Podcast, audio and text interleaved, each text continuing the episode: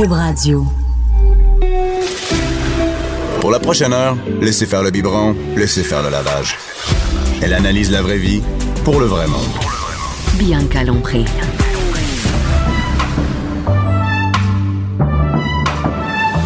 Mère ordinaire. Bon avant-midi tout le monde. C'est la première fois que j'entends ma voix présenter de l'antirouille. Et ça fait rire. Ça donne le goût. Ça donne le goût. Et on va le faire traiter notre char. Oh oui. Non, hey, non, mais t'imagines comment c'est une bonne, une bonne pub. Ça veut dire que même quand la pub a passé, on en parle encore. T'imagines? ce matin, je suis avec, ce matin, c'est avant midi, je suis avec Jonathan Garnier. C'est le printemps, Jonathan. C'est le printemps. Ouais, hein, tu fais-tu le printemps? Ouais, mais regarde, je suis en mais moi, non. courte, non, mais euh, je suis déçue parce que d'habitude, t'as des, euh, t'as une chemise de fleurs. C'est vrai, les chemises à fleurs. ouais. Et là, Là, non. non? Non. Juste à manche courte. Tu sais, j'ai passé le week-end à Québec. Oui, t'étais à. Québec, moi aussi, Là, j'étais à Québec. dit, Et hop, on sort un truc du, un polo du. T'étais, est-ce que t'avais des chemises de fleurs à Québec? Euh, j'avais mes chemises de cuisine. J'ai animé le food camp pendant tout le week-end avec des, des chefs extraordinaires qui sont Attends, passés c'est quoi sur un food camp? Food Camp, ça aurait été, c'est un rassemblement de, euh, c'est c'est un événement qui se passe au château Frontenac. Euh, tous les ans, il y a deux jours, les gens réservent et se présentent là, et c'est des conférences back à back, des démonstrations culinaires, et c'est plein de chefs plein d'intervenants, des pâtissiers, des, des chocolatiers, des, des, des cuisiniers qui viennent présenter leurs recettes. Et moi, j'anime le food camp au complet. Je fais une démo, moi directement, mais sinon, j'anime le food camp, c'est-à-dire que je fais le lien entre les différents chefs, je leur pose les questions, euh, j'essaie de rendre ça Mais un qui, petit peu qui, qui va animé. voir ça? Si tu savais, là, il y a... C'est des quoi? C'est monsieur, madame, tout le monde? C'est monsieur, madame, tout le monde, c'est 500 foodies, 500... Des foodies. Oui, des foodies. Qu'est-ce que ça veut dire, un foodie? Euh, c'est ben, quelqu'un qui des, mange. des gens qui s'intéressent un petit peu plus à la bouffe que toi. Ah, c'est- mais qui cuisine moins que moi. C'est ça? C'est possible qu'ils cuisinent un peu moins que toi, un peu plus que toi, un peu moins que toi et qu'ils prennent beaucoup de photos Ah dans oui, les c'est restos. ça, exactement. Mais euh, non, c'est des c'est des gens qui s'intéressent à la cuisine, qui réellement, moi je rencontre des gens là-bas qui sont des Passionné, là. des passionnés là. Je veux dire, ils font des fois plus de bouffe euh, poussée que ce que je peux faire moi dans dans dans, dans une semaine là. Ils vont aller tester des affaires. Puis euh, là, on parle beaucoup de tout ce qui est fermentation, tout ce qui est kombucha. On a eu des ateliers sur la et des trucs vraiment poussés là. Il y a des il y a des trucs vraiment intéressants. Évidemment, il y a un gros thème en ce moment qui est euh, de, de, de re- retrouver notre terroir, de manger local, de prendre des produits qui sont d'ici. Il y a un restaurant, par exemple, euh, qui est le, qui est le, qui est le. Attends, euh, j'allais dire le, le Raymond's. Ça, c'est à, mais c'est pas à Montréal, c'est à Terre-Neuve, c'est un peu loin. Eux, Hum, Parce qu'il y avait un chef, euh, avait un chef de, Terre-Neuve. de Terre-Neuve qui était arrivé, mais euh, il y a des restaurants à Montréal où on refuse d'utiliser le citron, on refuse d'utiliser l'huile d'olive, on refuse d'utiliser le parmesan. Minute, on refuse d'utiliser du Bah, citron? ils se sont mis comme règle de ne cuisiner que des produits qui viennent d'ici. Donc, Ah, puis c'est plus Ben, maudit faire pousser ben des citrons. oui, euh, ben c'est ça. Tu sais, on commence à en avoir quelques-uns en serre. OK, mais ils Mais mangent ils- quoi, là? Ben, c'est parce qu'ils sont allés chercher, ils veulent de l'acidité. patates? Ben non, ils vont aller prendre des baies. Ils vont faire une espèce de, de vinaigre avec qui va remplacer le, le, le jus de citron dans leur recette. OK. C'est toute une démarche, c'est un travail très poussé. Il y, a un il y a des restaurants qui font que ça? Ouais. Méchant job. Ouais. C'est c'est c'est assez hallucinant. Hein? Ouais. Euh, et vraiment, ils poussent sur ce côté-là. Et c'est très bien parce que ça amène une réflexion sur euh, l'autosuffisance, qu'est-ce qu'on mange, comment. Mhm. Tu sais, il y a eu le débat avec le lait. Est-ce qu'on boit du lait canadien ou du lait Ouais. euh, américain, etc. Ben, c'est un peu la même chose, c'est de se dire, Ah, qu'est-ce ben, qu'on regarde, mange? euh, Oui, oui, euh, oui. nous on a on a ce produit-là ici, pourquoi on l'utilise pas? Pourquoi on n'utilise pas euh, tel baie au lieu Ouais, qu'est-ce qu'on a ici au lieu par exemple.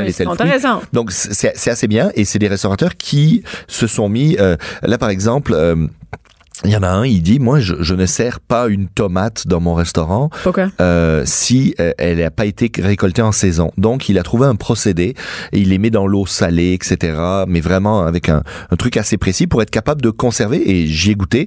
Tu prends une tomate qui a un an, elle est 30, euh, elle a été conservée dans une saumure. Et quand tu la goûtes, ça goûte la tomate d'été, ça goûte pas la, la tomate chipette euh, euh, toute, euh, toute qui a été transportée depuis le Nicaragua. Là. OK, ouais, mais quand même, moi, je mange ma, ma tomate qui vient de tu sais, le savoura, De là, qui, qui illumine toute Tout ma- la moitié de, de la région, là. Donc c'est déjà pas mal, c'est bien, Oui. mais tout le monde se jette pas sur ces tomates-là.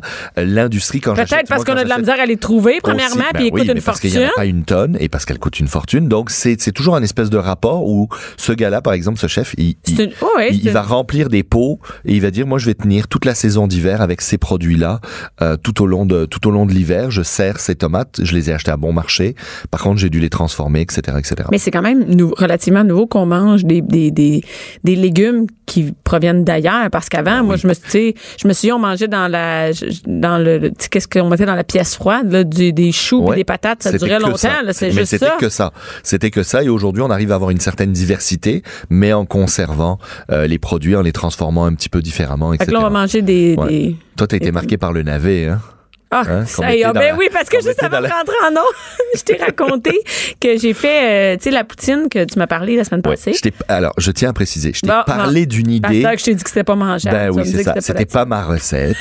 D'accord? Je vais t'en faire une de recette. On va y arriver. Essentiellement, il y a quelques temps, j'ai proposé d'intégrer quelques Ouais. légumes différents dans la poutine. J'ai manger de la poutine, oui, mais essayer d'intégrer peut-être des frites de carottes, des frites de navets, Bon, etc. J'ai essayé patates et navets. Ouais.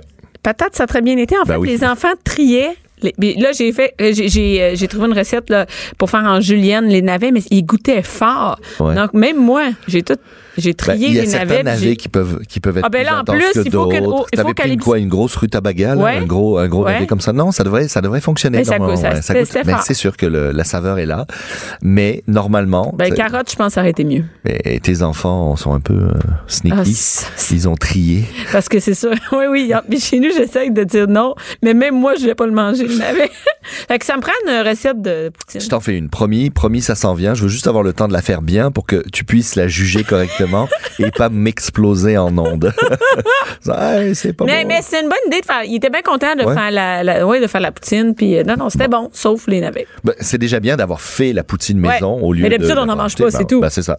Fait que, euh, puis là, euh, tu me parles de quelque chose qui a un lien un peu avec la poutine, Ben, d'ailleurs. tu sais que euh, ah, ah, ah, il y a essentiellement une semaine pour à peu près tout au Québec, Ouais. ben, dans le monde là, je pense, euh, les semaines de ci, les Oui, semaines oui, de mais, ça. en, par- Mais au niveau de la particulièrement bouffe, ben oui, et la bouffe, il va il va commencer à y avoir euh, la, la, la la Poutine Week, la Burger Week. Il y a la Burger Euh, Il y a la Week. Burger Week qui existe au Québec. Euh, il y a pas mal de trucs en plus des euh, Montréal en lumière, Montréal gourmand, etc., Mais ça, etc. la nourriture, il y en a.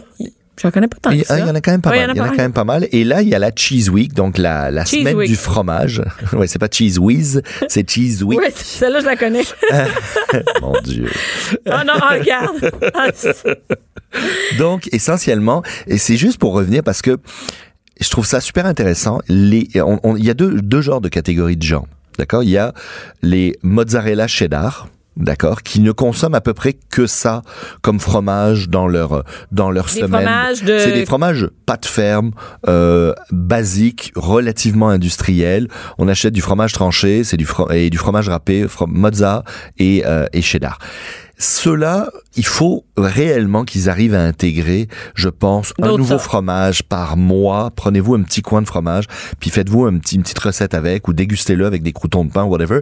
Mais il faut ouvrir, et, et le, le fromage que vous mangez, c'est le fromage que vous faites manger à vos enfants. Si vous voulez Ouais. qu'ils aient une ouverture un petit peu sur, euh, qu'ils aient les papilles, on, on va dire, sensibilisés à tout ça, il y a des très très beaux fromages québécois, il faut les découvrir. Les autres, il y a beaucoup d'amateurs de fromage, et on les voit dans les fromageries, euh, euh, que ce soit chez Que ce soit Fromagerie des Nations, Mhm. etc. Moi, quand je, quand je fais mes courses, je vois énormément de gens, ils ont une population qui est, qui est vraiment, euh, on va dire, intéressée. Mais ces, ces fromages-là, on les retrouve en épicerie aussi. On en retrouve quelques-uns. On Ah en ouais. retrouve, on les retrouve pas tous en épicerie. On retrouve quelques fromages qui sont, euh, qui sont des, on va dire, quelques coups de cœur qu'on va retrouver en, en- en épicerie. Par contre, la majorité, réellement, si vous êtes, si vous êtes amateur ou vous voulez devenir amateur de fromage, allez dans une fromagerie vraiment Mais digne pas. de ce nom. mais attends, c'est pas, c'est pas vraiment accessible tout le temps, là, tu sais. Ben, Je veux dire, prendre ton char pour aller chercher un fromage. Non je mais veux bien, tu, là, tu vas faire le marché, tu vas faire le marché, bah tant qu'à faire, tu vas t'arrêter. Il y a forcément dans à peu près toutes les dans tous les grands centres, euh, que ce soit marché 440, que ce soit euh, euh, les Halles d'Anjou, euh, que ce soit le marché Jean Talon, Atwater, Ouais, whatever. mais là, je veux dire, c'est bon, mais tu sais, quand t'habites, euh, je n'importe quoi, la chute, la fromagerie, bon, je connais pas Ben, la c'est fromagerie ça. à la Tu chute. voulais pas payer très cher ta maison. Bah, c'est ça. Donc? Mange pas de fromage. Voyons. Hey, t'es à Bécomo, la Ben oui. fromagerie, là. a- non mais aujourd'hui il y a de plus en plus d'endroits où Mais on peut en trouver. Moi, j'ai l'impression qu'à à, à ma, à ma, euh, à ma, euh, à ma, à mon épicerie à moi, bon, l'épicerie à Rosemère, là, bon, c'est là IGA. Puis, euh, Mhm. Ils ont un que- beau un beau un- Ben, je trouve que quand Ben même, oui. ils ont un bon choix, là. Dans Il y en a plein. Même les- le, le les- Québec, là, je demande que c'est ceux Tout qui viennent du Québec. Puis, Ben, c'est ça. Non, non, mais il y a un très beau choix. Ouais. Moi, il y a un Provigo, le marché à côté de chez moi, puis l'étalage, puis ils ont une armoire avec des portes coulissantes, avec des fromages dedans. C'est plutôt le fun. Ça se fait assez bien. Par, Par contre, euh, euh, essentiellement, vous devez vraiment euh, aller chercher, comment dire, prioriser les fromages québécois. Parce Il y a que ça ça, il n'y a vraiment pas de raison de ne pas prendre ceux du Québec. Exactement. Il oui, il y a une différence parfois de prix légère, mais au volume de fromage qu'on mange, on devrait pas se dire, ok, euh, ça m'a coûté 2 dollars de plus dans mon mois. Tu sais, à un moment Ça donné, il faut une si vraiment. Pa- Mais parce que normalement, on va travailler, on va, on, on- on mange pas du fromage pour se remplir. Là, on mange du fromage pour le déguster. Euh, de temps en temps, il y a des recettes où on va fait. gratiner. Ben, c'est sûr que moi, je peux me faire un repas, au- un repas au fromage, mais à un moment donné, c'est Ouais. gras, c'est lourd. euh, donc, allez-y avec plus, peut-être avec, euh, euh, on va dire. Euh, d'y aller La qualité, non? la qualité puis de prendre et Parce que c'est quand même cher, là. ben oui c'est cher le cachera pas, là. mais t'es tellement plus satisfait quand tu manges de la qualité, t'en manges Oui, moins. tu me- moi, je vois des gens manger des morceaux de gouda. Tu sais, le gouda, là, Ouais, avec la grosse croûte rouge, là. Ouais, je te parle pas d'un Babybel, parce qu'un Babybel, tu sais, je veux dire, la croûte est en cire, l'intérieur, euh, on est proche du plastique. Euh, mais quand tu manges un, un gouda jeune, moi, j'ai pas particulièrement de pla- plaisir. Je mange un gouda 36 mois, d'accord Tu vas t'acheter une petite tranche, tu vas manger deux morceaux, là, deux cubes gros comme euh, la pointe de ton petit doigt, là, puis tu vas saliver pendant 10-15 minutes. T'as pas besoin d'en manger une plaque au complet, là. Tu manges ça et réellement, ça goûte la noisette, le beurre, t'as des arômes. Ça ressemble presque à un parmesan quand c'est vieilli, Et- du gouda. Toi, tu le sais, mais, mais Mhm. nous, là, Mais c'est pour ça que oh, il faut et c'est pour ça que l'avantage des, des fromageries, c'est de dire lequel de votre fromage est à son meilleur? Est-ce que je pourrais goûter celui-là? Est-ce que tu sais moi souvent les gens me disent Eh, moi il y a plein de fromages moi je, je le vois aussi, il y a plein de fromages que les gens n'osent pas toucher. Fromage bleu, wow, plein de gens. Moi ma mère quand elle a voulu nous initier au fromage bleu, au Roquefort, au Gorgonzola, etc., etc., mais au au euh, à- au Sainte-Élisabeth, etc., qu'on Ouais. trouve ici. Qu'est-ce qu'elle fait? Elle faisait une tartine de beurre et elle mettait un peu de fromage bleu dessus. Le beurre vient atténuer un ouais. petit peu le fromage et au final ben on se faisait une petite bouchée de temps en temps puis après une quinzaine une vingtaine de bouchées ben là notre palais était était fait hein. pour s'habituer à, à, à vouloir euh, Ben- on, on s'est mis à aimer ça mais j'imagine qu'on on n'habitue pas les enfants au fromage avec euh, des ficellos. là. Ben, c'est parce que tu, tu- oui, c'est alimentaire. C'est une bonne collation. Mais c'est une bonne collation, là, de, collation. midi, là. Mais tu sais, on a des beaux fromages au Québec. Euh, Il y a, il y a en, deux- en 2009, ça fait quand même quelques années, mais il y a le Cendrillon qui a gagné meilleur fromage au monde au Et Québec. J'ai C'est un, un fromage de, de ma ch- vie. ah ouais, c'est une bûchette de fromage de chèvre qui est roulée dans la cendre.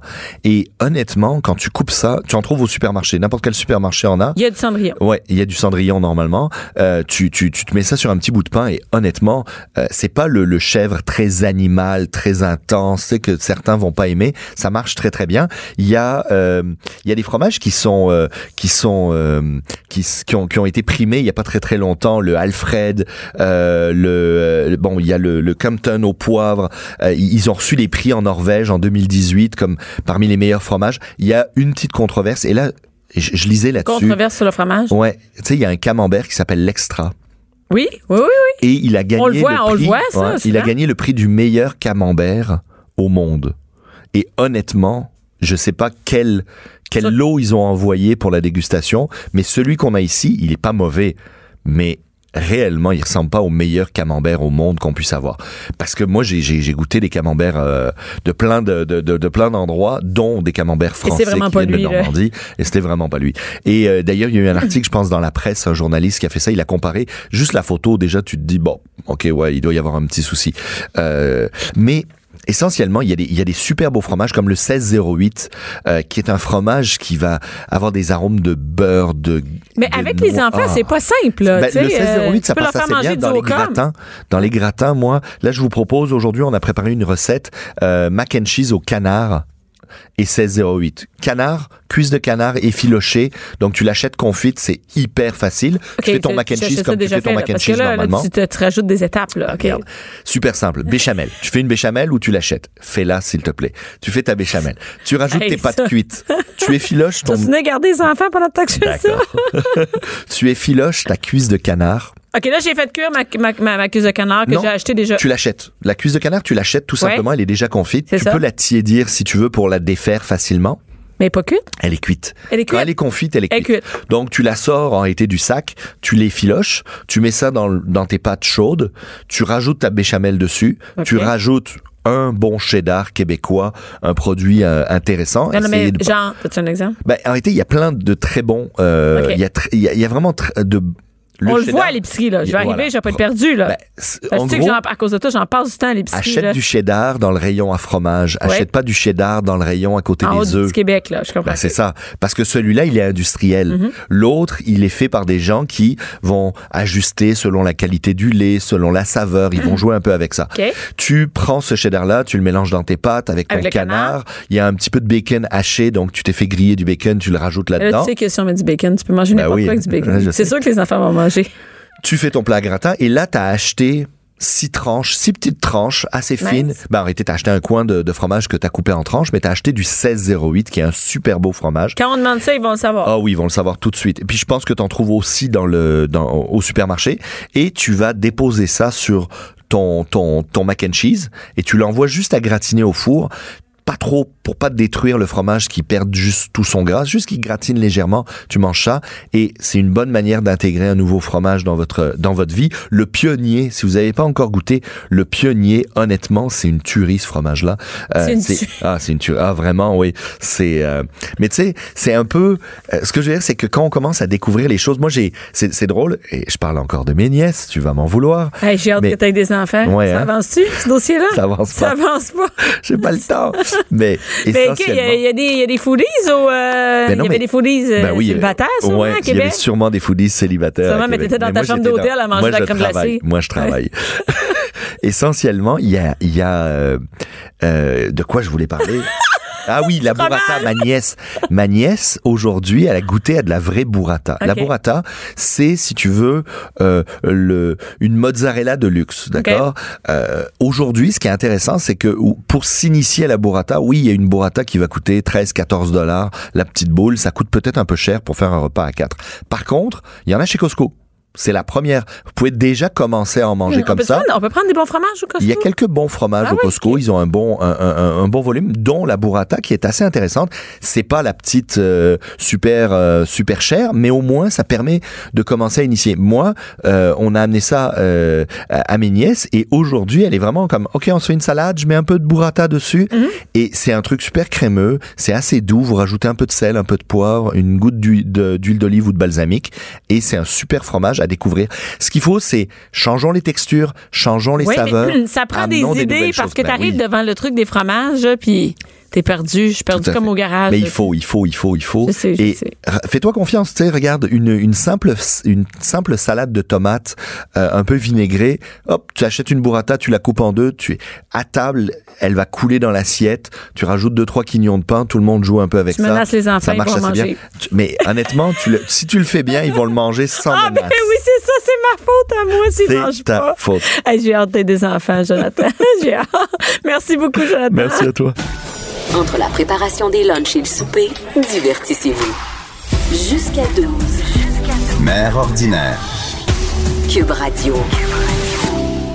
Et maintenant qu'on a parlé de nourrir notre estomac, notre ventre, on change quand même, hein? Mais c'est quand même nourrir. Tout à fait. C'est quand même euh, nourrir. euh, et là, c'est, je suis avec Éric Giasson. Allô, Éric? Bonjour Bianca. Éric, là, est-ce qu'on te présente comme un yogi, comme un, un gars des affaires, comme un auteur, ou c'est un peu tout ça? Un peu tout ça. Je suis le yogi de Wall Street. Ouais. Fait que. C'est le yogi de Wall Street. le hein, yogi rien de Wall de moins, Street. hein? De rien de moins. Ah, non, Oui, non, tant Autoprogrammé. qu'à tant qu'à être, yogi aussi bien. Le seul et l'unique. c'est ça. C'est facile, le meilleur, c'est ça. Mais euh, c'est quoi un yogi? Pour les filles qui nous écoutent, on le sait que ça vient de, de yoga, mais il y a aussi Yogi l'ours, mais j'imagine que c'est pas dans cette famille-là. Ben, Yogi Lur, c'était très sage d'ailleurs. Oui, était sage. Puis euh, Yogi Lur s'est inspiré d'un de mes yogis favoris. Là, là, là, je dérape complètement, mais qui s'appelle Yogi Berra, qui est un ancien coach des, euh, des Yankees de New York, un ancien joueur des, des Yankees de New York d'ailleurs, puis qui était très philosophe, comme qui disait It's not over until it's over, Mm-hmm. où il disait si tu arrives à une fourche, prends-la.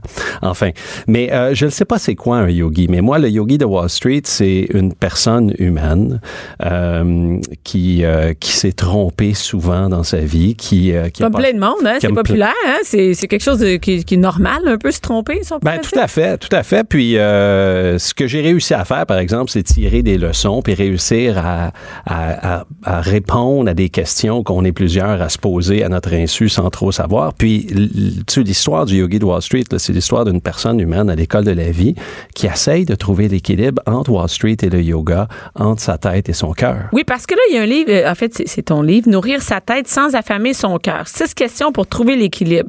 Ça, euh, tu sais, trouver, a comme une nouvelle mode, hein, c'est qu'on essaie d'être zen, d'être euh, d'être plus équilibré, d'être euh, plus conscient, la méditation, le yoga, tout ça, c'est relativement nouveau. On n'avait pas ça avant.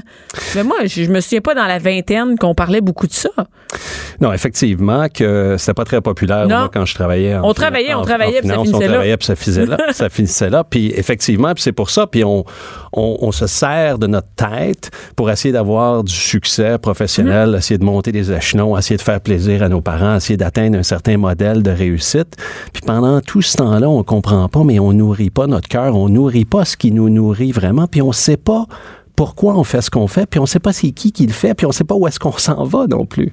Et, là, euh, là, toi, étais à Wall Street, t'étais dans une job sérieuse. Mhm. Qu'est-ce qui fait le déclic de finalement là, coudonc, je suis à la bonne place moi ici, c'est tu ici que je suis bien, c'est tu ici je me sens vide même si je travaille, même si je réussis? Parce que c'était pas que tu avais un job où tu réussissais pas, puis là tu te remets en question, c'est pas ça du tout là. Ben euh, oui et non, mais euh, moi j'ai monté des échelons là où, est-ce que jusqu'en 2008 je travaillais pour un des plus gros hedge funds macro au monde. Puis pour ceux qui ont vu la série euh, euh, Billions, là, je travaillais pour un gros hedge fund comme dans cette émission là, et euh, où c'est un peu la, la démesure totale. là. Tout le monde gagne. euh, Beaucoup d'argent, ça gagne pas tu sais, 25 000 par autant que Carey Price, là, OK. mettons, et même certains beaucoup plus que ça. Et euh, mais tout le temps dans ma tête à pas comprendre pourquoi je fais ce que je fais. Puis quand la crise de 2008 est arrivée, Brevin Howard était un hedge fund de, de Londres, a décidé de fermer son bureau de New York. J'étais euh, affilié au bureau de New York, m'ont mis dehors, mais j'avais passé tellement de temps dans ma tête à me vider, à vouloir un monde meilleur, puis à tout le temps en vouloir plus, que je m'étais Plus d'argent. plus d'argent, plus de là. réussite. Ouais, Mais plus d'argent, plus, de réussite, puis être, le- être le plus gros dans les marchés, prendre les plus grosses positions, puis être tout le temps important. Puis Mais la- c'est toujours de la réussite puis de l'argent. C'est relié ensemble dans ce milieu-là. On n'est pas dans la réussite de faire des faire quelque chose bon pour la population ou de s'investir. On est vraiment dans la réussite puis l'argent. Oui, tout à fait. Mais si on ramène ça là, aux besoins humains, là, Ouais. ce que tu cherches à prendre, c'est de la sécurité puis de la reconnaissance. Ouais, mais là, ça va au-delà. là. Quand Ben, on ben, ça va au-delà parce que ça, c'est le modèle que moi j'avais, mais la, Ouais. la plupart d'entre nous, pourquoi est-ce qu'on... Puis pourquoi est-ce que l'histoire du yogi de Wall Street s'applique à monsieur, madame, tout le monde, puis à une mère ordinaire, c'est Ouais. qu'on passe beaucoup de temps dans notre tête à essayer de faire rentrer la vie pour qu'elle rentre dans notre modèle, puis la vie arrive rarement comme dans notre modèle, puis on pense que c'est à propos de nous. Puis je pense d'ailleurs dans l'histoire de la mère ordinaire où, où tu, euh, où tu te comparais avec euh, toutes les madames qui ont de l'air parfaites un petit peu sur Instagram et ainsi de suite, puis on, puis, on, puis on se compare, puis on cherche à se faire dire qu'on joue un beau rôle dans la société. Moi, c'est moi, ça donne que je l'ai exprimé en finance, en travaillant pour un gros rôle comme ça, mais, mais d'être préoccupé avec notre besoin de sécurité, notre besoin de reconnaissance qui nous empêche d'accéder à nos besoins plus importants, puis à notre besoin de réalisation de soi, puis de comprendre pourquoi est-ce qu'on est ici. Ça fait que oui, c'est certain que moi, je cherchais à faire du cash avec ce que j'avais, mais le but premier, c'est de me sécuriser puis d'être important. OK. Mais là, t'avais pas. T'avais des enfants à ce moment-là quand même? T'avais une famille? Je veux dire, les six enfants sont pas arrivés en trois, en trois ans. Ah, moi- J'ai eu quatre enfants en cinq ans et 20 ans plus tard, j'en ai eu deux autres. Ça fait que j'ai deux jeunes enfants de, de presque cinq ans et un an. Mais, euh, mais c'est ça. Mais fait que j'avais passé tellement de temps dans ma tête que quand j'ai perdu mon emploi en 2008, j'étais dénudé, vidé Ah oui? scientifiquement de sérotonine. mais Puis- t'aurais pu travailler ailleurs. J'aurais pu travailler Ben oui, ailleurs, mais j'ai pas sûrement. accepté ça. Mais moi, Hein? moi j'avais un modèle, j'avais des croyances limitantes, j'avais un rôle, j'avais une identité sociale. Je pensais que moi, j'existais seulement dans la mesure où tu me donnais une grosse job comme ça à Wall Street. Sinon, c'était fini. Sinon, c'était fini. Puis pour moi, c'était fini. Puis j'avais pas compris que j'existais au-delà de ça. Ça fait que je suis tombé en dépression avec des idées suicidaires et ainsi de suite. Mais, mais est-ce que c'était vraiment des idées suicidaires où tu comprends pas que tu existes au-delà de ton identité sociale? Tu sais, toi, toi, Ta job ou. ta euh, job, toi, t'es vraiment populaire, le maire ordinaire et ainsi de suite. Mais à un moment donné, quand même- ouais, mais moi, moi, j'étais pas avant, ça change rien. Non, mais, non, mais tu comprends. moi, je vais être bien mais- à faire mes planchers après, là.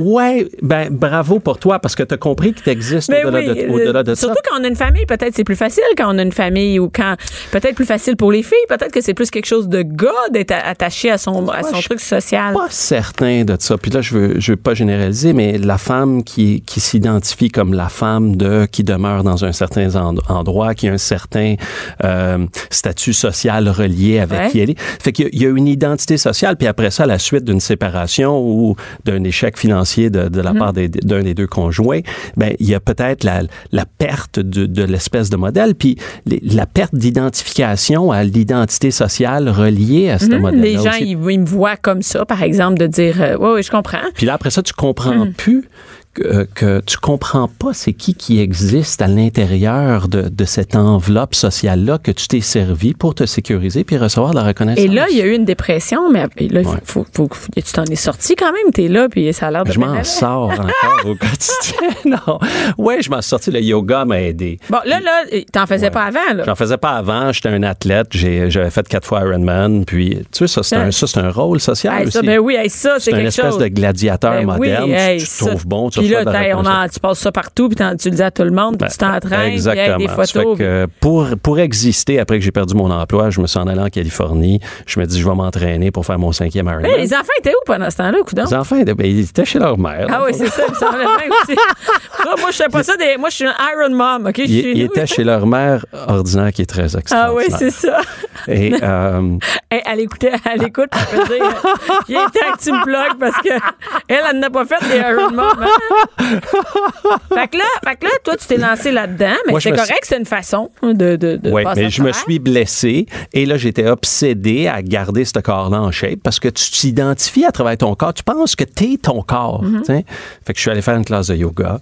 Puis sans trop comprendre ce qui se passait, ben, je me suis médicamenté. J'ai sécrété de la sérotonine. Ça m'a fait du bien.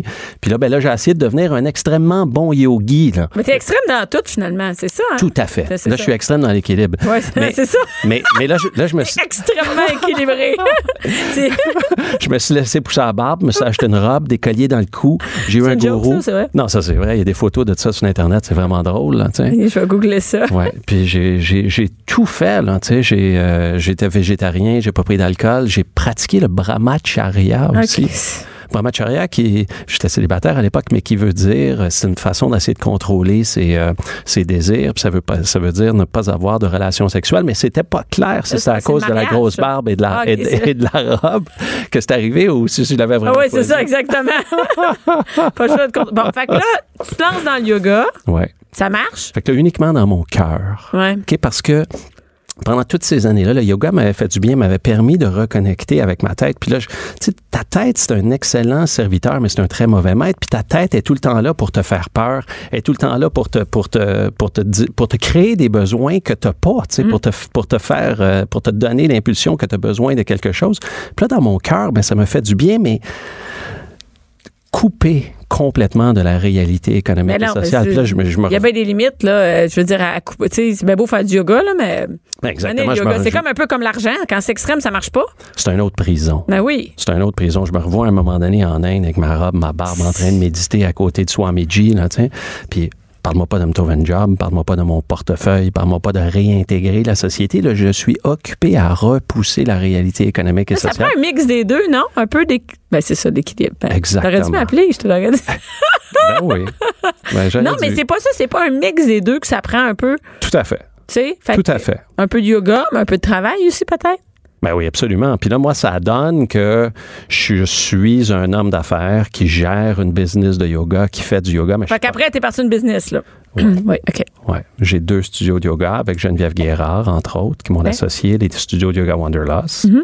Et euh, puis je me rééquilibre au quotidien. Puis c'est un travail au quotidien, je me le fais demander. tu sais, et Les gens, ils demandent quoi? C'est. si je suis en équilibre. Ouais. Et ma réponse, c'est non. Non? Si je- Peut-être que l'équilibre, c'est, c'est- faut toujours la garder. Faut Exactement. constamment je travailler là-dessus. rééquilibre au quotidien. Puis là-dedans, ben, dans mon livre... Bon, dans nous- le livre, Ouais. le livre, hey, moi, je- Moi, je- mais c'est, non, mais c'est souvent les extrêmes qui écrivent des trucs d'équilibre. Hein? Peut-être parce qu'on voit que vous vous travaillez fort pour garder l'équilibre. Fait qu'on se dit, nous autres, qui est peut-être pas extrême, on va y arriver plus facilement, peut-être? Euh, extrême, oui et non. On, on est tout un peu différents, mais... Mais là, c'est- si on est allé en Inde en jaquette, Ouais. C'est un OK? peu extrême. Puis on a travaillé à Wall Street dans le tapis 70 heures par semaine. Moi, j'ai pas besoin d'autres exemples. Moi, ça, ça me suffirait. Oui, tout à fait. Mais je pense que ce qui est, ce qui est intéressant dans, dans l'histoire du, euh, du yogi de Wall Street, c'est que, bon, l'histoire, évidemment, qu'elle capte l'attention, là où je me promenais en Ferrari, puis après ça, j'ai tout perdu mon argent, ça, Ah, je l'ai pas dit. Puis après ça, je me promenais en gogoune, en minoune, puis en robe avec une barbe. Mais là-dedans, c'est que j'ai tiré des leçons, puis que je pense qu'ils s'appliquent à, à les mères ordinaires À et à monde, monsieur oui, et oui. madame tout le monde.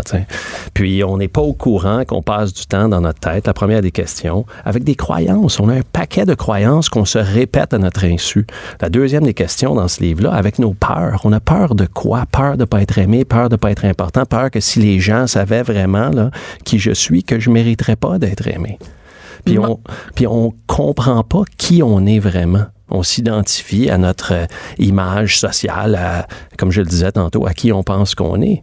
Puis quand on vient travailler, tu l'as bien dit tantôt, quand on vient travailler, on n'a pas qu'on saisit notre mission. Notre mission est de prendre. Prendre avec le talent qu'on pense qu'on a, avec notre modèle, puis on cherche à prendre ben, du cash, de la reconnaissance, puis on vit dans une société là, où plus tu as du succès dans une dimension ou dans une autre, plus tu reçois de la reconnaissance, puis tu as été entraîné par tes parents, là, même s'ils t'ont donné de l'amour euh, inconditionnel, à, à- à être addict à cette Ouais, ouais, reconnaissance-là, ouais. puis tu vas faire tout ce qui est dans ta mesure, tout ce qui est dans ton pouvoir pour continuer de te faire dire que tu joues un beau rôle dans la société. Fait que tu es mélangé, tu fais plus la différence entre toi et ton rôle.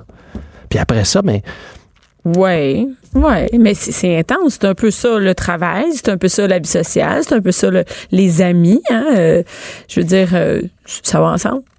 tu as tout à fait raison. Je- Tu as, tout à fait raison. Puis euh, la vie, l'équilibre se vit entre les deux. Puis là-dedans, je donne quelques trucs assez faciles euh, pour trouver au quotidien l'équilibre entre la tête et le cœur. Et le- oui, c'est ça. Qu'est-ce que ça veut dire l'équilibre entre la tête et le cœur?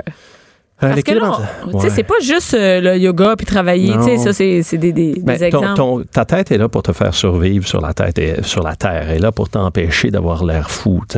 Puis ton cœur, lui, il veut tout donner. Puis il faut que tu vives dans ces deux niveaux de réalité-là, si tu veux, où tu es séparé et uni. Puis, et- et- mais au quotidien, là, Au des quotidien, exemples. mais, là, euh, un exemple. Cinq exemples faciles que j'aime, là, Ouais. c'est avant de parler, là, viens dans un endroit d'amour et ensuite dis la vérité. C'est intense, ça? Non, c'est pas C'est intense. c'est pas comme une nouvelle c'est- religion? non, pas du tout. Ah. C'est- C'est c'est- quand tu rencontres quelqu'un, c'est une personne humaine qui a Ouais. le même besoin que toi. Mhm. Viens dans un endroit d'amour, puis après ça, dis ta vérité. Pas, tu sais, ce que tu fais, là, Bianca, Mhm. là, je suis ordinaire, mais euh, je t'aime bien. Ouais. Au lieu de je viens avec toi, je vois le bien-être, puis après ça, je te partage ma vérité. Tu comprends? C'est- C'est c'est une façon différente. Pro- Numéro un, aime tout le monde, dis la vérité. Numéro deux, Aime tout le monde. Aime tout le monde. tout à fait. Aime la personne qui est là. Viens dans un endroit d'amour, dans un endroit d'amour avec la personne qui est là. Et ensuite, partage ta vérité. Pas la vérité et l'amour après. Choix numéro deux. OK. Option numéro deux. L'auto-observation. Te demander en ce moment-là, t'es où émotionnellement, psychologiquement? Où te situes-tu? Es-tu en équilibre entre la tête et le cœur? Puis quand je vais parler à quelqu'un, je me pose la question. Célébrer ses victoires est une façon aussi de se rapprocher de son cœur, de danser, de sauter avec ses amis, avec Oui, ses enfants, content, avec ouais. ses partenaires. Cultiver l'humilité devant les défaites ou les défis. Mhm. Puis ça aussi, ça te rapproche de ton cœur. Puis ensuite de ça, ben, c'est cultiver la curiosité, la flexibilité, puis de pas obliger tout le temps d'avoir tout compris, puis d'avoir un modèle. Puis quelqu'un t'arrive avec quelque chose, puis tu dis, ben oui, parfait, ça va être intéressant. On va essayer quelque chose. Fait que cinq gestes faciles au quotidien pour cultiver. Fait que c'est certain que tu peux méditer euh, sur le top d'une montagne, là, tu sais, avec Swamiji, si Ouais. tu veux. là. Ça, ça C'est un marche. petit peu plus compliqué au quotidien, hein? Mais je médite tous les jours. Oui, mais t'es beau au top d'une montagne, c'est ça. au-delà de ça, quand je vais au Costco, j'essaye de pas être fâché contre tout le monde qui est Mhm. là. J'essaye de me demander où est-ce que je suis, puis je cultive la flexibilité. Ouais. Bon, il y a un line-up d'une demi-heure pour payer, mais ça va être intéressant. Ah ouais, hein? c'est ça, on va attendre. Exactement. Et là, ça, c'est pas un peu euh, coach de vie? Ben, je suis coach. Ah, t'es ouais. coach de vie, Ouais, je suis conférencier coach, en- entre autres. Tu donnes des conférences? Oui, je donne beaucoup de conférences. Et où on peut trouver toutes les, les informations sur, le, sur, sur Éric Chasson? Euh, Le conférencier, Ouais. l'auteur, ben le yogi, le père de six enfants. le père de... Ouais, Et, tu trouves euh, que t'es habillé propre pour un père de six enfants. Toute ta chemise est bien repassée. Merci beaucoup. C'est- la mère ordinaire, non? c'est pas ouais, c'est ça. c'est comme de, de tes- Euh, Où on peut trouver toutes les? EricJasson.com. Est-ce que tu es sur Facebook? Je suis sur Facebook. Mais Facebook, c'est pas zen, ça. Tu devrais t'éloigner de ça. Mais tu sais quoi, de- tu peux pas repousser la réalité dans laquelle on vit. OK? Puis euh, c'est ta gestion des médias sociaux, des réseaux sociaux qui est important. Et moi, j'ai j'ai un parcours qui attire, j'ai quelque chose à partager. Les gens, bien que mon histoire soit atypique et comme toi tu Ouais. l'as dit, peut-être un peu euh, extrême, euh, les gens se rejoignent, se retrouvent dans mon histoire. Puis Les euh, médias sociaux, c'est une façon de les rejoindre aussi. tout à fait. Puis moi, ma mission n'est plus de prendre du cash de la reconnaissance, mais d'essayer de provoquer un éveil. J'aurais aimé ça, moi, parler au yogi de Wall Street quand je travaillais à Wall Street. J'aurais aimé ça comprendre ces affaires-là. J'aurais- J'aurais aimé ça être éveillé à qui je suis, pourquoi je fais ce que je fais, de quoi j'ai peur, puis quelles sont mes croyances qui m'empêchent de performer puis de me réaliser Et de trouver l'équilibre et de trouver. entre la tête et le cœur. Tout à fait. Merci, Eric. Merci à toi, Bianca. Mère ordinaire. Pour nous rejoindre en studio, Appelez ou textez 187 Cube Radio. 1877 827 2346. Maintenant que j'ai nourri mon cœur et mon estomac. Je suis avec Joanie. Joanie, t'es de ce côté-ci du euh, de, de l'aquarium parce que Joanie, d'habitude, t'es à la mise en onde. À la mise en onde derrière la vitre. Derrière la vitre. Parce Je que suis à les gens côté savent de pas, mais on est comme dans un aquarium ici, t'es de l'autre Ouais. côté. Et euh, t'es malade, Joanie? Oui, oui, je suis allée garder les enfants de ma sœur il y a pas très longtemps pour rendre service, puis euh, je, je dois avoir une gastro. Là, quelque T'as mal au cœur? J'ai mal au cœur. T'es peut-être enceinte? Euh, non, non, ça m'étonnerait parce que il faudrait que j'aie eu du sexe avec un garçon récemment, ce qui est vraiment pas le cas. Ah, bon, ça, ça Donc, amène le euh, terme, donc c'est pas pour ça, une affaire de régler. Définitivement pas enceinte. ça, Parce que sûr. ça, on, on sait comment ça marche. On voilà. c'est comme ça qu'on fait des enfants. Oui. Et Joanie, tu viens nous parler d'un texte que tu as écrit euh, sur c'est tabloïd, c'est sur Oui, c'est la, c'est la, la plateforme tabloïd Ouais. qui a plusieurs textes, Euh, il y, a- il y a des textes euh, des textes, il y a des textes, il y a des reportages, il y a plein de choses sur tabloïd, mais euh, tu viens de parler surtout de ton texte euh, qui parle de l'orientation sexuelle et du fantasme. Oui, Parce exactement. que de la toi, bisexualité. Ouais, de la bisexualité. Toi, euh, tu sais, tu dis ça comme si de rien n'était. Moi, je suis bisexuelle. C'est comme une Mm. affirmation comme ça. Moi, j'avais jamais entendu personne dire ça. C'est comme pas. Moi, je suis bisexuelle. Ouais, c'est ça. Moi, je, non, mais non, mais c'est vrai. Oui, T'entends oui. des gars qui disent, euh, moi, je suis homosexuel. Il y a des, hétéros, on le dit pas parce qu'on présume toujours qu'on est hétérosexuel. Mm-hmm. Dans la vie, tout le monde présume que t'es hétéro- C'est hétérosexuel. encore une normalité. Ben ouais, c'est ça. On pose pas de questions là-dessus, mais toi, euh, toi, t'es la première personne que j'ai entendu le dire, ben non, ben moi, je suis bisexuelle, là, tu sais. Mm. Et, et ça, les gens, euh, on n'en entend pas parler. C'est rare une fille qui dit ça. T'as quel âge, Joanie? Moi, j'ai 24 ans. T'as 24 J'ai 24 ans, puis ben c'est pour ça en fait que c'est important pour moi de parler de, de, de la bisexualité parce que j'ai l'impression que c'est encore mystérieux pour plusieurs personnes. Ben, une bisexuelle, c'est quelqu'un qui french avec des filles des fois, puis qui couche avec des gars. c'est ça. c'est ça? On peut résumer ça euh, facilement. C'est ça que les gens y pensent, hein? C'est ça que les, les gens y pensent que quand tu prends un verre, tu frenches avec des filles, Oui. puis sinon t'as un chum, puis à un moment donné, tu vas bien décider, là, tu vas donner Ouais. lesbienne ou euh, tu vas rester avec des C'est gars. exactement ça les idées préconçues Ah ouais, hein, que, je voulais ça. essayer d'un peu pas de détruire avec ce texte-là, mais tu sais au moins ouvrir la discussion sur ce sujet-là parce que tu sais moi j'ai pour moi j'ai fait un coming out tardif, OK? Parce que je Genre à quand? Genre à 22 ans. OK. 22, 23 Ah, ans. c'est tardif, ça? Pour moi, c'est tardif parce que je le sais depuis que j'ai comme 8 ans là, que je suis attirée vers les femmes. C'était clair en cinquième année du primaire. Je savais que j'aimais les femmes avant même de savoir que j'aimais les hommes. Fait que ça, pour moi, d'en parler à ma famille, mes amis officiellement. Hey, mais là, à- c'est long de 8 ans. Si à 8 ans, tu commences à, à- à- tu commences à savoir que t'aimes les Ouais. filles, il- c'est long jusqu'à 22 Mais ans? c'était long parce que j'aimais aussi les garçons. Fait que ça a été comme long avant. Depuis la première fois que je suis tombée en amour, Ouais. avec un homme. OK. Donc je me disais bon ben tu sais peut-être que j'ai une attirance vers les femmes, Finalement, que je en amour seulement avec des hommes, tu sais. Puis la première fois que je tombais en amour avec une femme, c'était l'année dernière. Ben en fait, euh, quand j'avais à peu près 22 ans, ça durait un an. Puis c'est là que j'ai avoué à mon entourage que j'étais bisexuelle. Hey, On comment qu'on avait- dit ça? tu- Ben mes parents, ça a été fa- Je l'ai amené chez nous. T'as amené la fille chez J'ai juste vous? amené chez nous.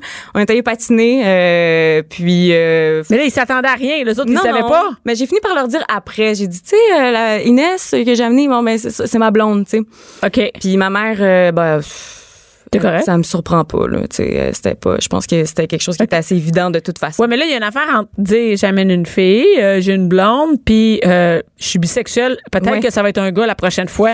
Mais C'est-tu indécis, ça, C'est ça les qui est le plus dur pour les parents, je pense, quand on est euh, on est bisexuel, c'est un peu ce, ce côté-là de pas savoir où est-ce que est-ce que ma fille va va avoir la vie classique euh, avec des enfants, un homme, ou elle va finir euh, c'est juste C'est jours chaud. avec Hey, ça, c'est quelque chose, c'est jour, ça va être fini. Mais oui, mais oui je comprends. c'est- Tu peux pas, les filles aussi, il y a quelque chose, c'est que les mères peuvent pas dire, ouais, ma fille euh, est lesbienne ou ma fille, ben non, elle est avec un son champ, puis tout ça. Mais c'est tous les défis. Puis ça, tu vois, c'est en faisant mon coming out que j'ai réalisé, tu sais, quand on s'ouvre, Ouais. ben on s'ouvre aussi à, à la critique, aux commentaires, aux questionnements. C'est quoi, genre, les commentaires, Ben, là? sont souvent intrusifs et maladroits, mais c'est très souvent plein de bonnes intentions. Tu sais, par exemple, je pense que dans les idées préconçues qui reviennent le plus souvent, c'est le fait qu'on n'a pas de standard, qu'on est bisexuel. Tu sais, la fameuse Hein? phrase que je me suis tellement fait dire par mes amis hétéros, qui est, ah, toi, quand tu rentres dans un bar, euh, ça doit être comme un buffet, tu sais.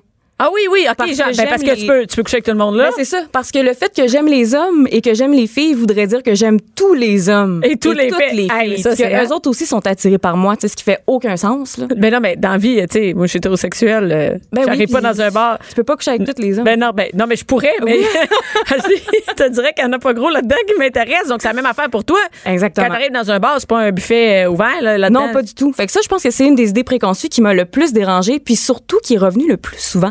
Tu sais, moi, j'en ai parlé avec, euh, pour cet article-là, je voulais ouvrir un peu, tu sais, savoir, est-ce que c'est juste moi qui se sent comme ça?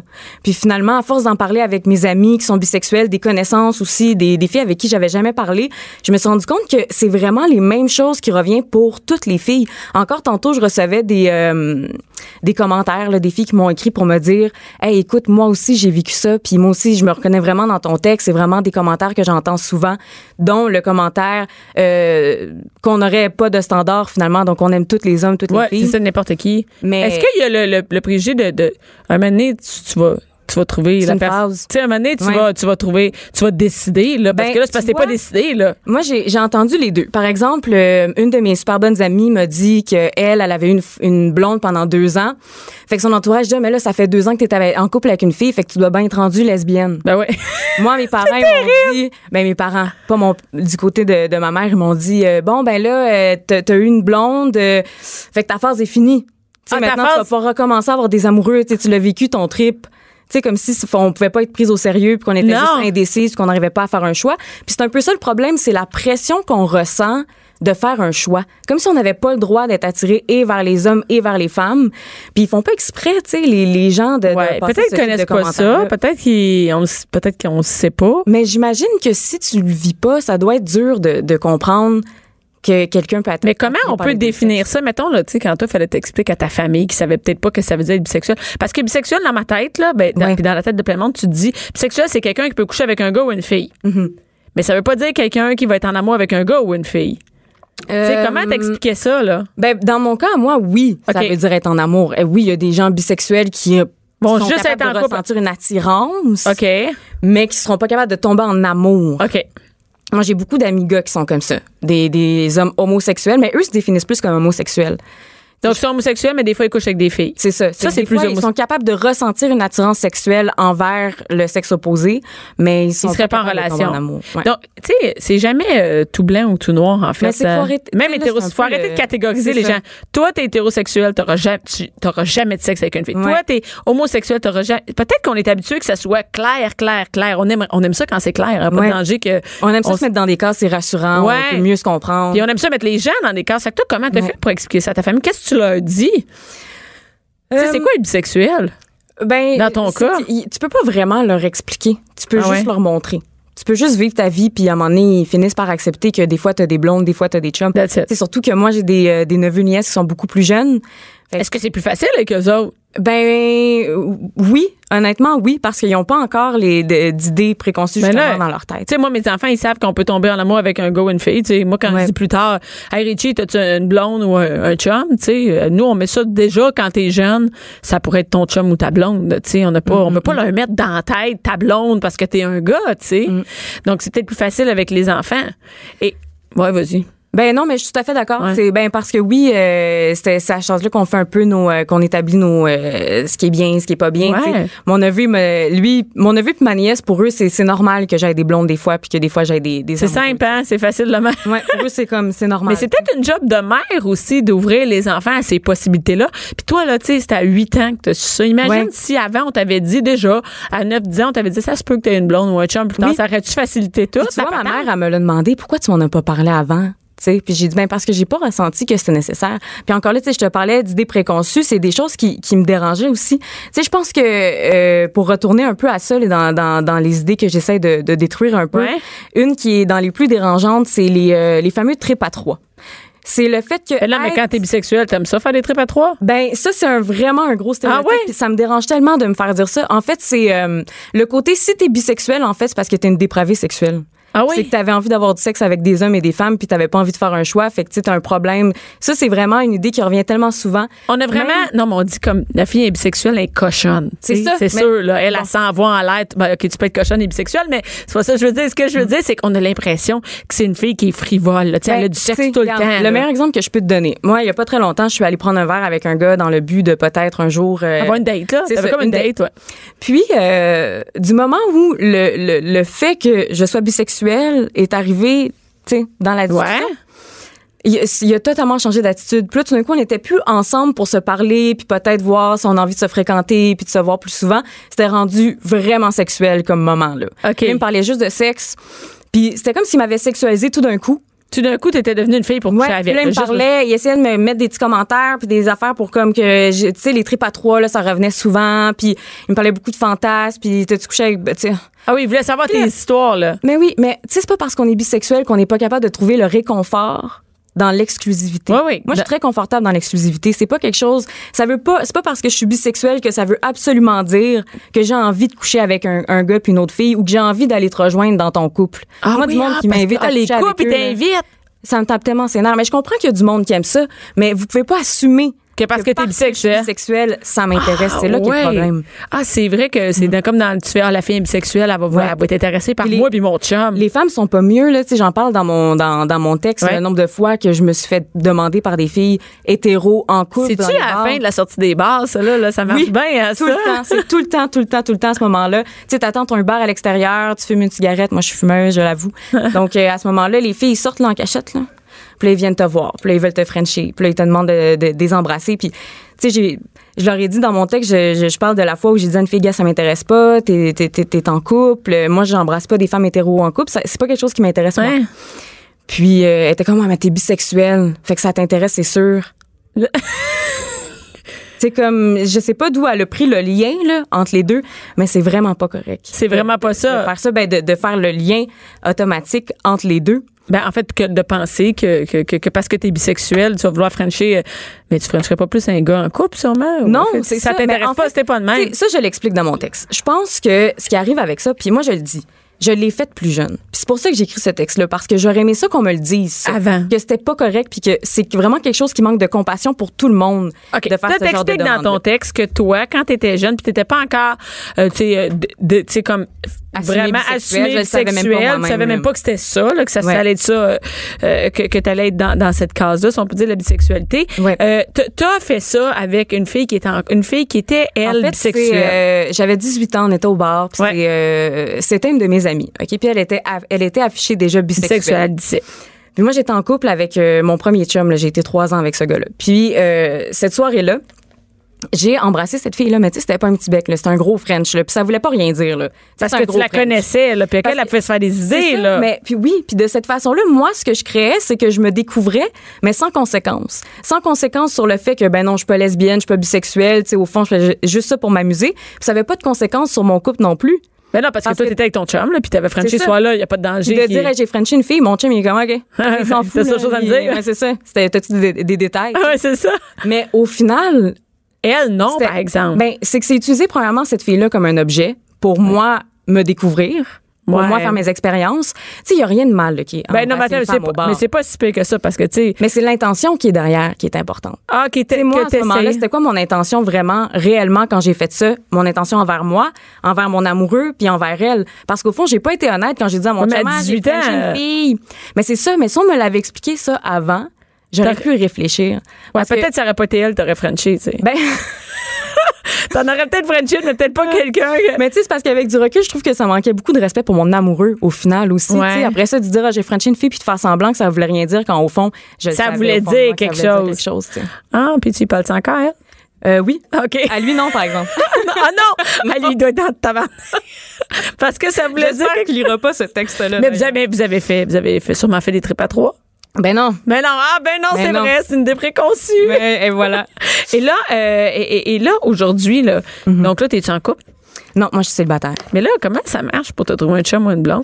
Parce que là, tu Euh, peux aller ben, sur les je- sites de si tu si tu le sais, tu me le diras. là. Ouais, mais- Ça va m'aider. Non, mais je te dirais que tout le monde qui Jonathan Gar- Garnier a le même problème. Écoute, regarde, aujourd'hui. Mais tu vas sur Tinder puis t'écris fille, gars, comment ça marche? Ouais, moi je fais ça. Moi je suis euh, je suis pas de même. Moi je suis inscrit sur Tinder. Je félicite d'ailleurs le recherchiste Alex qui réussit à avoir des rendez-vous galants sans être sur Tinder. Ah l'âge ouais? qu'on a, je pense que ça gagne euh, ça mérite un prix. Hey, ben, hey, donc, t'es là-dessus, tu peux euh, rencontrer gars et filles. Ouais, fait qu'inscrivez-vous, euh, promenez-vous proche de Berucam puis on va peut-être se croiser. Joanie est en avant avec une Je vous attends. Je vous attends. Tinder à job, là, faut le dire à nos amis patrons. Oui, c'est ça, tu passes Ben oui. ton temps là-dessus. Ben oui. Merci beaucoup, Joanie. On peut retrouver ton texte sur Tabloïd. Joanie Henry, qui est responsable de la mise en onde ici. Merci, Merci. Alex, le recherchiste. Merci, Max, qui a pris la, la place de Joanie. Et euh, restez là tout de suite après. C'est Jonathan Trudeau.